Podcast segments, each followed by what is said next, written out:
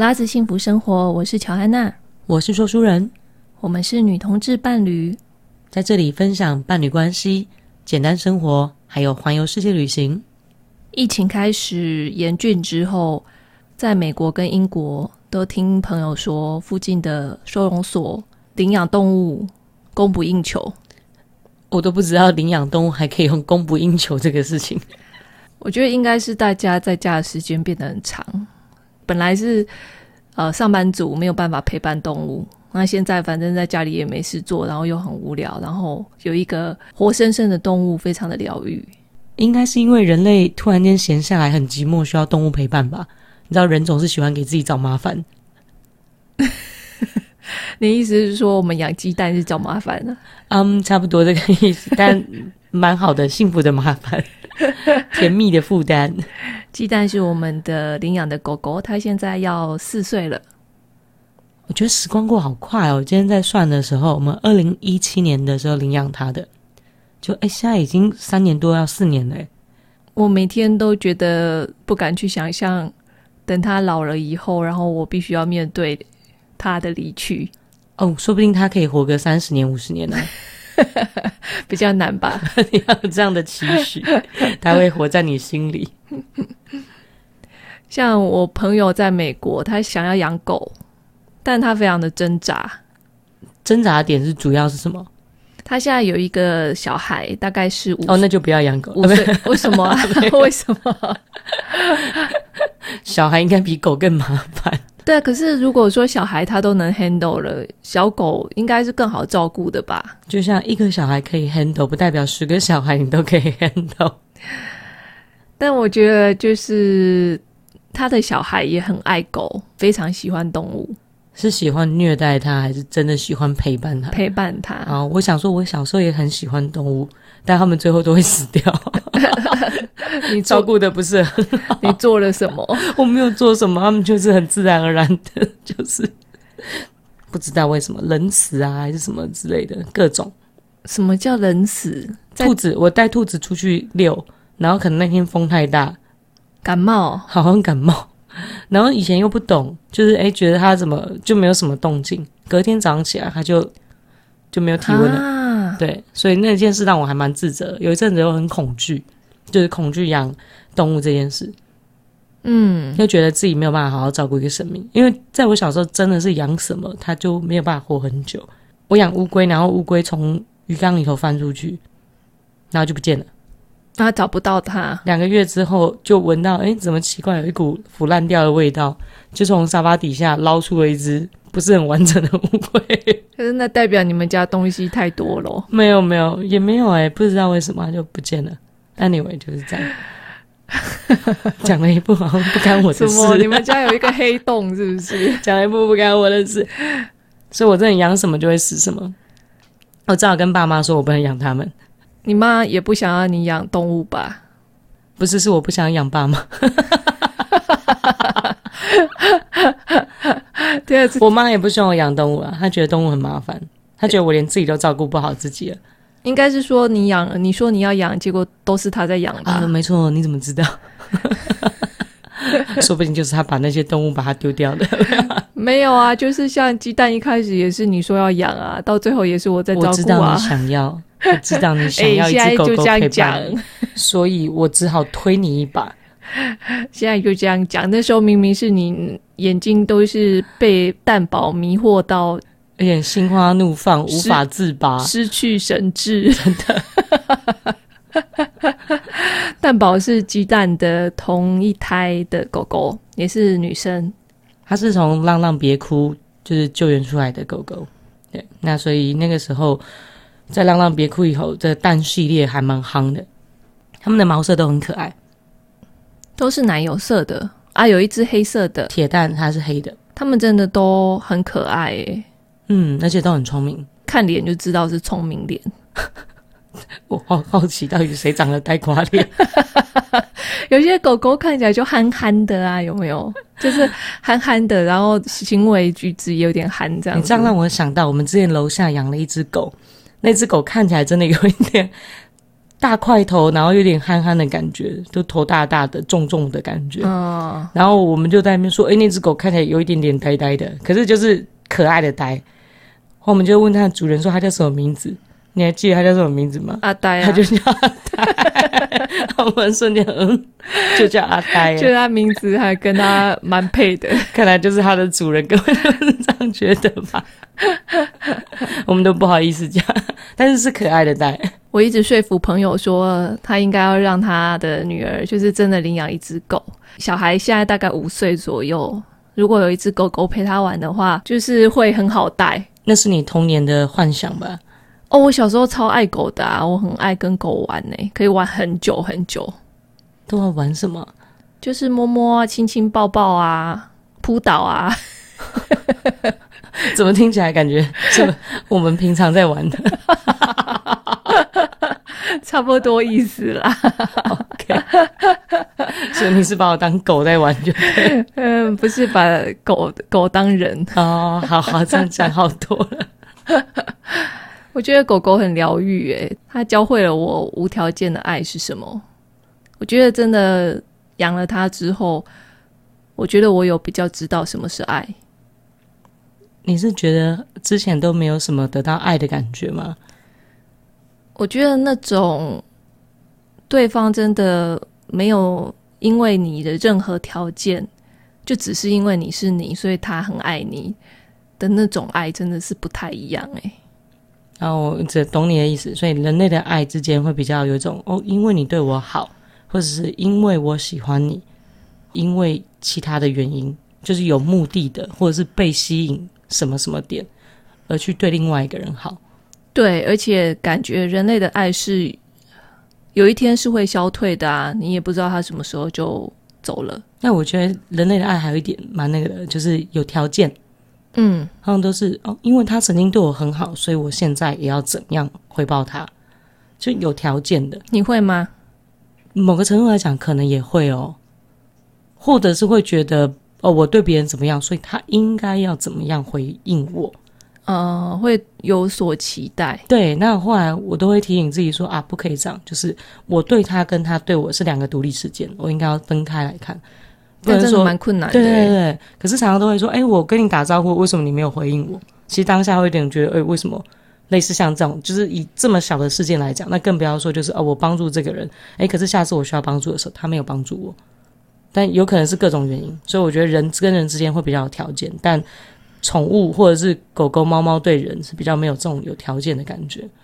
以佛教来说，就是如果你帮助了别人，隔天你还记得的话，那就不是真的帮助人。好吧，看来我都没有在帮助别人。我也是啦，我觉得那很困难。对，不过我还好一点，就是我通常都会忘记，所以这种事情也不会记得。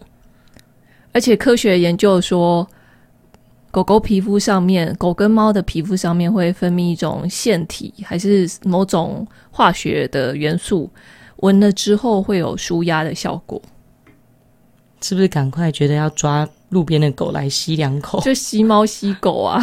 那味道浓烈一点的会有更舒压的效果吗？我也不知道哎、欸，现在可以比较一下。你可以试试看，去吸一下流浪狗。欸、那这样是不是跟有些男生喜欢闻女生头发的香味是？哦，是啊，哦。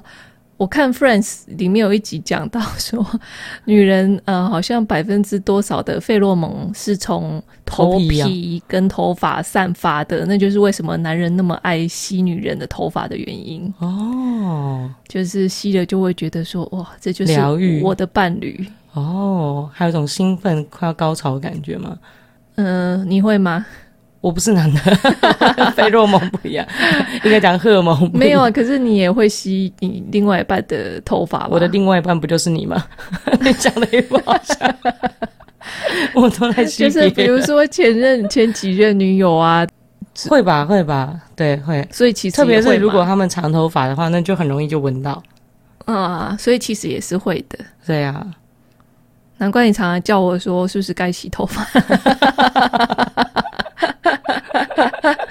就觉得哎、欸，这个分泌出来的味道，嗯，不太一样。我是油性头皮，正在寻找好洗的洗发精。如果你有油性头皮，就是你自己用过又觉得很好用的，可以推荐给我，因为我真的觉得头发真的洗完好容易出油，用脑过度可能也是一个原因啊。是啦，是啦，就不要用脑啊，真的、哦，对，可以吗？肯定要问你自己，你说我 脑袋在你头上，我没有管控的，没有，我不用脑的话就，就你就会比较辛苦啊。哦，不会没关系，反正我也可以不用脑 一起。我觉得狗狗还有一点很不错的，就是因为像我的工作，有的时候整天可能都不在家，那长时间这样子下来，乔安娜有的时候因为她在家工作嘛。他就会觉得，嗯，好像这个空间就只有他自己一个人。当然，他会觉得自在。可是，如果时间久了，他也会觉得有时候想要有人可以跟他分享某些情绪。在之前，我们有时候会为了这个事情而有一些争执。他会觉得，为什么你都不在？或者是啊，为什么你一直在外面？我心想，嗯，我在工作。但有时候是在 social 了。对，就是你的 social 时间没有把我排进去，然后我会觉得真的。很像是因为我几乎生活不会再接触到任何其他人，我就觉得自我居家隔离的概念，就觉得说很寂寞吧。所以鸡蛋就扮演一个很好的陪伴者。对，说书人就把我丢给鸡蛋，鸡蛋是我的保姆。我觉得鸡蛋这一点很称职。而乔安娜的确也会花很多心思在他上面，他就没有时间来管控我房间到底弄得多乱。是这样子吗？这样好像不错。我觉得这个陪伴对小朋友来说，如果是独生子女来说，应该也蛮好的，就是很像是有一个手足的感觉啊。而且他可以练习照顾。嗯，但通常应该都是霸凌，真的吗？没有啦，看小朋友的个性。如果是本身喜欢动物的，应该会比较多是照顾。嗯，对啦，有时候也会忍不住，就是觉得它太可爱了，就要打它，打它这样，打它屁股，或者是骑在它上面之类的。这这些都是我们会做的行为，就觉得哇，这屁股好可爱哦，然后就抓一把这样子。他都会无辜的回头看着说：“你在干什么？” 就是妈妈怪怪的，一天到晚在非礼他。哦，好像之前有一个影片，就是呃拍一只猫，然后把那只猫配旁白，就说。嗯、呃，他以前刚跟我在一起的时候，对我也是很不错的。但是不知道为什么，渐渐的他看我的眼神越来越奇怪了。那个猫的 OS 吗？对，猫的 OS，然后把猫的 OS 讲出来之后，就觉得哇，这人类真的很不 OK，很像那种变态的那种伴侣。我们也要提醒一下彼此，是不是有落入到这个环境？鸡蛋也的 OS 大概就是。你到底想要对我干什么？你这样欺负我，好吧，我爱你，你来吧。这是一个 SM 的关系吗？大概是这样，无条件对你的爱。我们觉得会没有办法养动物，可能是因为承诺的关系。其实我一开始犹豫很久。我们刚在一起的时候，这月末是七八年前了。就刚在一起的时候。乔安娜有提出说：“哎，她蛮希望可以有一天可以养自己的狗狗。那其实我自己也蛮喜欢狗狗的，可是就觉得说，哇，养一个生命就是一个责任哎。你把它照顾得不好，它生病你也会很难过；你把它照顾得太好，它活很久，你的压力大。但是总而言之，就是就在这个这么长的时间里头，你对它有很多的责任存在。我觉得这个光想起来就觉得压力很大。”那那时候发生什么事让你义无反顾的决定要领养它？嗯，我觉得当然第一个点是蛋宝很可爱，就是它同胎的真很可爱。我觉得不好意思，某个程度来讲，看到赏心悦目的狗狗，还是会觉得哇哦，好可爱哦，很想捏它，或者是很想跟它玩，会有这种感觉，很想把它抱进怀里。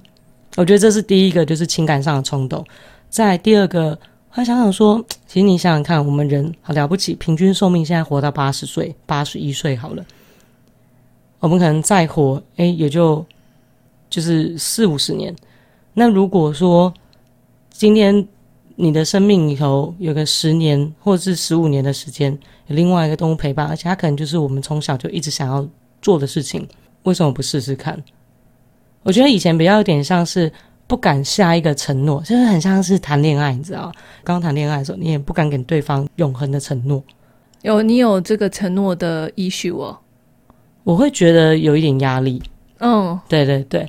那因为狗狗你又不能弃养它，就是另外一半你还可以可以跟他跟说分手。另外一半可以弃养，就是 可以分手，他会找到别人来养它。我以为或者他自己养的很好。原来你是对我们的感情是抱持这种？没有没有没有 没有那个意思，挖洞给自己跳，可恶。但总而言之，就是如果养狗狗的话，就会觉得哇，这个责任都在你身上，它不会有一天可以自己打理自己。嗯，对，那所以你势必一定要一直照顾它，而且它也会老，它也会生病。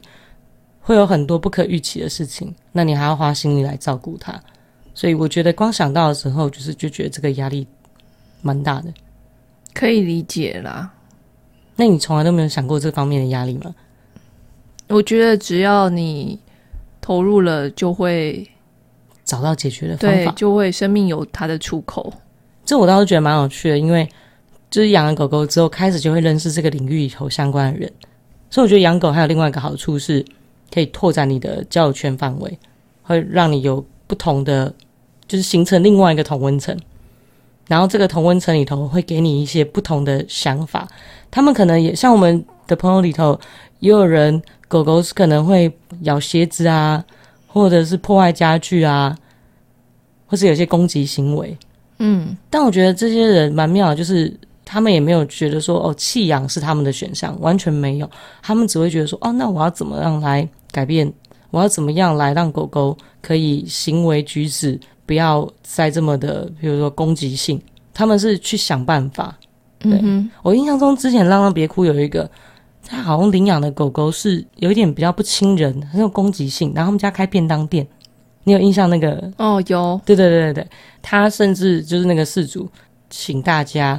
就是可以轮流去跟那只狗狗陪伴，到他们家跟那只狗，让那只狗可以跟不同的人接触，有点像是减敏反应啊。对对对，那对他能够做的就是，哎，比如我提供一个便当，可是大家来跟狗狗互动。哦、他那时候说大家来领领便当，对对，可我觉得蛮妙的。你看，有一些狗狗，它可能有这样的行为，主人第一个想到的就是啊，那我要放弃这只狗狗。我觉得浪浪别哭的。筛选应该还是有用处的，对它的筛选机制，因为它可能会有一些问题，先问你这些狗狗这么小，可能会有一些破坏的行为，那你要怎么处理？狗狗大了之后会有什么什么问题？那你要怎么处理？领养人可以先想过一轮，甚至他之前还征求各种破坏的照片，就是要为了那个新的领养人打预防针。因为有的时候我们跟你说，哎，狗狗会破坏，可能会咬沙发，你就觉得哦，咬沙发嘛，哦，可以接受。结果事实上咬了你家的沙发之后，你就哦，干不行，不能接受。对，就是、所以他就让你看照片。实际上发生的冲击是不太一样的。我刚才真的是，鸡蛋也咬了我们家的沙发，挖了一个大洞。我看到的时下，我真的觉得傻眼到一个极致，怒火中烧。然后我内心又告诉自己说，哎，奇怪，其实。也之前也看过别人的狗狗这样子的破坏，很夸张的是，有些狗会拆门，就是我不知道那怎么拆的，把木门的那个皮门板抓烂，对，皮咬下来，然后撕下来，挖一个大洞之类的。所以我觉得养狗之前真的要做好这些心理准备。第一个，你下承诺这件事情，我觉得不是很容易。那在下承诺的时候，你可以先把最坏的状况先想清楚。对啊，像是我们喜欢旅行。那就觉得说，每次要旅行的时候，要找到好的保姆，其实压力都蛮大的。可以信任的，然后又喜欢狗狗的，就其实不是那么好找。对，我觉得我已经算是相对，应该算是相对好找的，因为我有嗯、呃、去上一些狗狗教养的课啊，或者是一些疗愈的课，有认识了一群人，他们都是在这个领域的。但是即使如此，就是。也有可能说时间瞧不拢啊，或者是主义的保姆他很忙，或者他自己的人生规划之类的，所以就是要有好几个备案。每次真的都要找保姆的时候，心里都是很有压力的。但找久了之后，就是不是累积成一个口袋名单？而有时候保姆他们还要认识保姆，所以他们的时间不行的时候，他们会跟你说啊，那不然我推荐谁谁谁。我觉得这也是蛮好的，就是他们愿意这样推荐。这第一个他们要承担的风险就是哦，有可能你以后不找他找别人，嗯，对。但是我觉得愿意在这样子推荐的，都是蛮负责任的人。嗯哼，嗯，嗯。那你觉得养狗对你来说最困扰的是什么？我原本一开始以为是承诺这件事情，就是要照顾这个狗狗一辈子。其实日子就是这样一天一天的过，而且还蛮快的。对对对对对，其实还蛮快的。狗狗刚领养的时候，可能比较多要磨合的，可是过了半年、一年之后，其实个性也都很熟悉了，互相配合。鸡蛋也不太需要我们操心什么事情，它也不会再破坏家具。所以其实我原本最担心的事情都没有发生，都没有，呃，都克服了。嗯，嗯，或者是就是有其他朋友可以告诉我们说该怎么做。嗯，所以我觉得这是蛮好的，就是当你踏出了这一步之后，就是领养了之后，你就会遇到其他的资源，因为你会遇到的问题，别人其实也会遇到。这很像人生旅途中。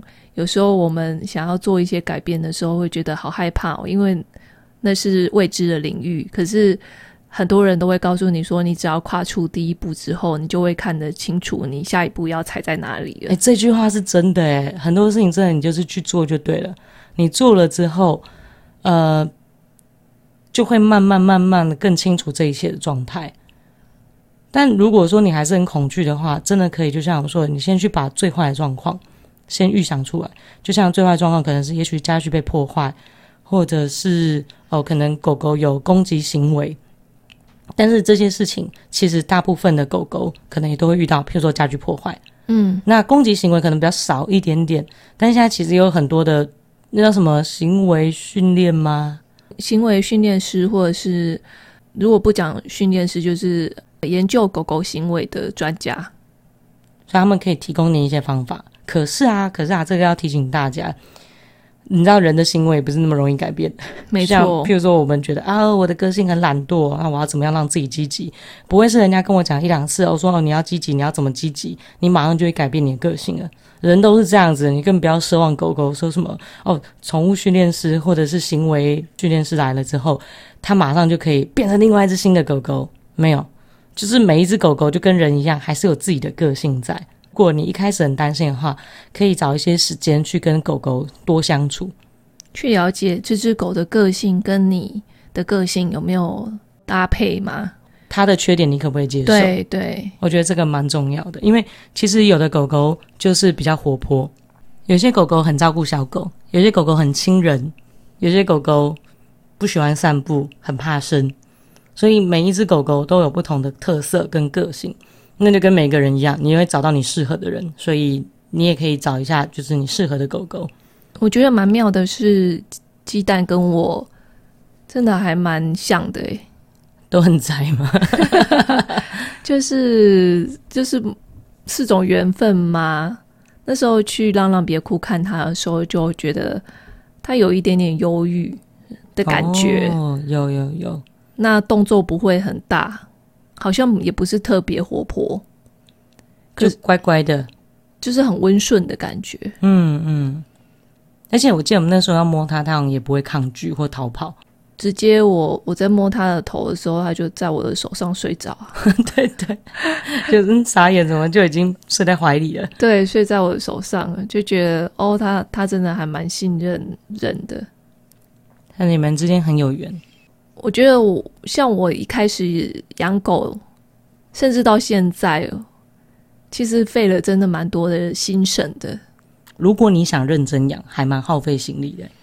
很多我认识的朋友，他们都去上了很多课，去更了解狗狗，怎么样跟他们相处，怎么样呃准备他们吃的东西，怎么样跟他们沟通。像我也因为这样子，就去学了动物沟通。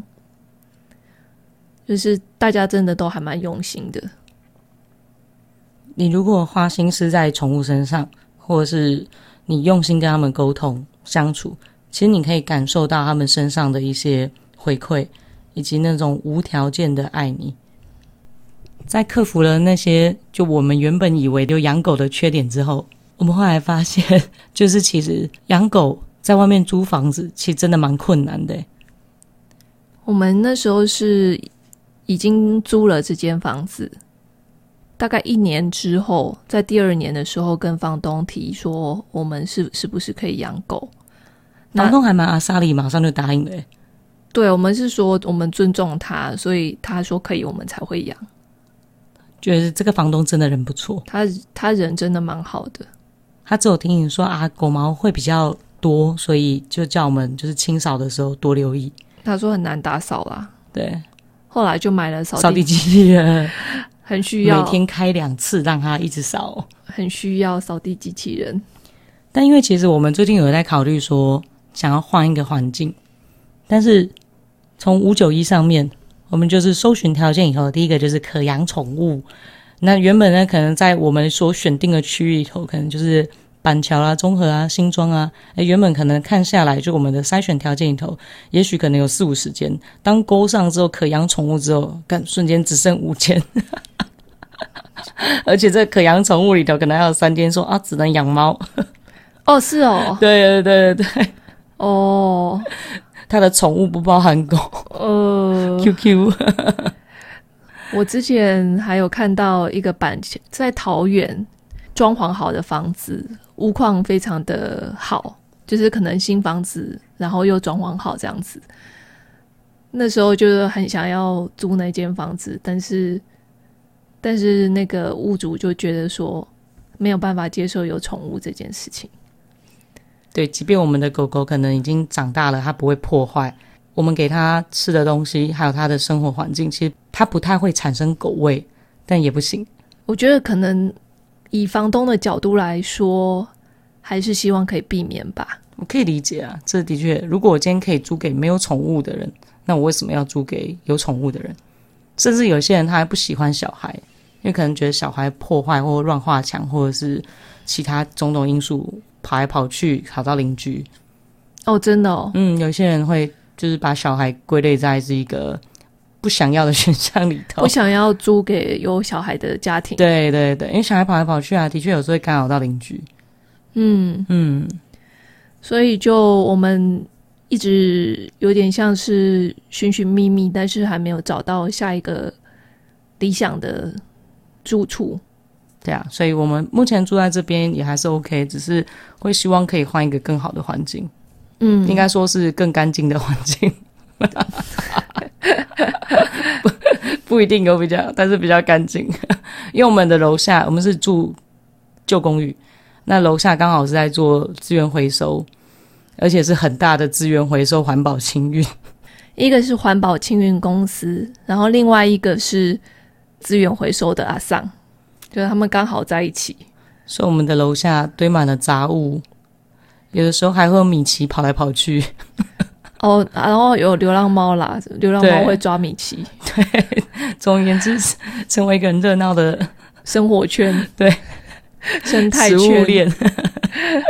而且我们常常会听到猫儿们在交配的时候狂乱的嘶吼。哇就是他们一年到头都在发情哎、欸，真的，我有一度一直以为说哦，怎么那么多婴儿在哭闹？都是小孩，都是呃，不是，都是猫，真的，我傻眼，真的就是那时候我们问前一个住客在这边的住客，我们问他说，哎，那住这里你有没有觉得有什么样的缺点？他讲了两个，一个就是这个客厅没有冷气，第二个就是说附近浪猫很多。哦，真的很多。那的确，后来这两个点都是我们觉得比较困扰的点。哦，浪猫我是真的觉得还好，我是觉得，嗯，楼下杂物多，这一点让我有点头大。猫儿们就让他们快乐的奔跑。可是我觉得这是有点像是相辅相成的嘛。对，没错，其实是。对。那如果让你再选一次，你会想要养狗吗？还是会诶？为什么？我觉得养狗真的是一件蛮疗愈的事情。就第一个，鸡蛋真的蛮乖的啊，个性也有合到。再来就是，我个人还蛮喜欢跟鸡蛋玩闹的，就有时候我会逗弄它，跟他开玩笑。怎么样跟他开玩笑嘞？就是 因为我们在让狗狗吃东西之前，我们会下指令，我们要喊 OK，它才可以吃。所以我常常在那边哦哦哦哦哦哦哦，但是我就不喊那个 K。所以他就会一副已经要冲上去了，但是我没有喊那个 K，所以他要停住。鸡蛋从睡梦中现在睁大眼睛看着我们，他说：“嗯，有食物吃有食物吃吗？还是你要整我？” 我是我会在那边喊“哦，爸妈，哦，妈妈”，就是不喊那个 K，所以他就不能够吃东西。虽然说我这样子玩弄他，但他都不会咬我。我有时候觉得，干我真的很贱，我真的很贱。或者是你会跟他玩捉迷藏，就是你会躲在墙角或者是门后面，然后吓他这样。对，但是轻轻下也，不敢下太大力，我把它抓起来。哦，对，轻轻下而已。对，就是好玩的啦。嗯嗯嗯，对，他真的蛮可爱的，而且。就很有灵性诶、欸，那你会想要再养一只吗？我其实之前真的非常想要再养一只，但后来觉得鸡蛋应该没有办法接受有另外一只带针宠的。哦，真的诶，我觉得养动物还有一点就是，其实动物每个都有自己的个性，而且就跟小朋友一样，在爸爸妈妈面前是一个样，但是在别人面前又是另外一个样。嗯、没错，我那一次看到呃有朋友的狗狗。来家里，那他们其实鸡蛋在外面跟那只狗狗其实都玩得很开心，可是，一踏进家门之后，鸡蛋整个防卫心就瞬间升级耶，就一直吼叫他，就是要凶他，对对对，就一直嗯，就是这样子凶人家，但对方也知道说，哎，这不是他的地盘，所以对方也一直眼神回避。然后躲在它的主人后面，但鸡蛋去人家家里也凶人家，对，这就是行为偏差。他就是还蛮傲娇的嘛，就是所有的人类都要归他管，就是对。可是我觉得这当然对我们人类来讲，好像这是某个程度的行为偏差。可是这就是他的个性，他就是很喜欢或者是很享受别人宠爱他。嗯，所以他觉得到哪里都是别人就是要宠爱我啊？什么？这是别人家，那我不管。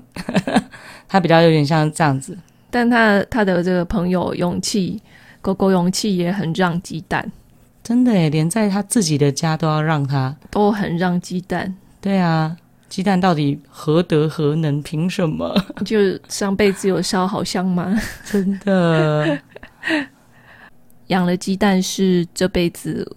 最，我觉得最开心的事情之一，我也觉得。我觉得目前为止，就跟他相处下来，真的觉得哇，每天都很开心。而且有时候一两天看不到他，就会觉得哇，好想念那个狗味啊，好想要吸狗啊，真的诶，很像中毒。就我们前几天去台南玩，回来之后，我真的是。一直抱他，一直亲他，就是觉得好想他哦，一直吸他。对啊，好别人是呼马，我们是呼狗，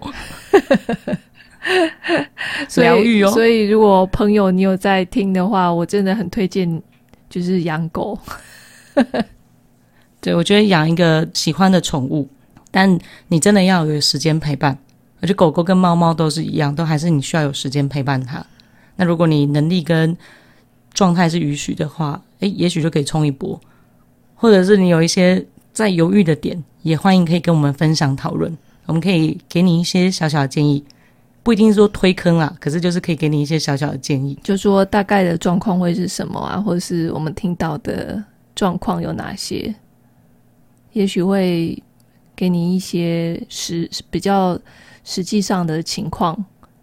那如果真的不适合你的话，诶，那你又知道说，哦，好，目前的状态还不适合，就不会一直卡在一个点上面。哦，我到底要不要养狗？好想养狗，可是我真的适合吗？有时候自己在内心里头打转的时候更痛苦。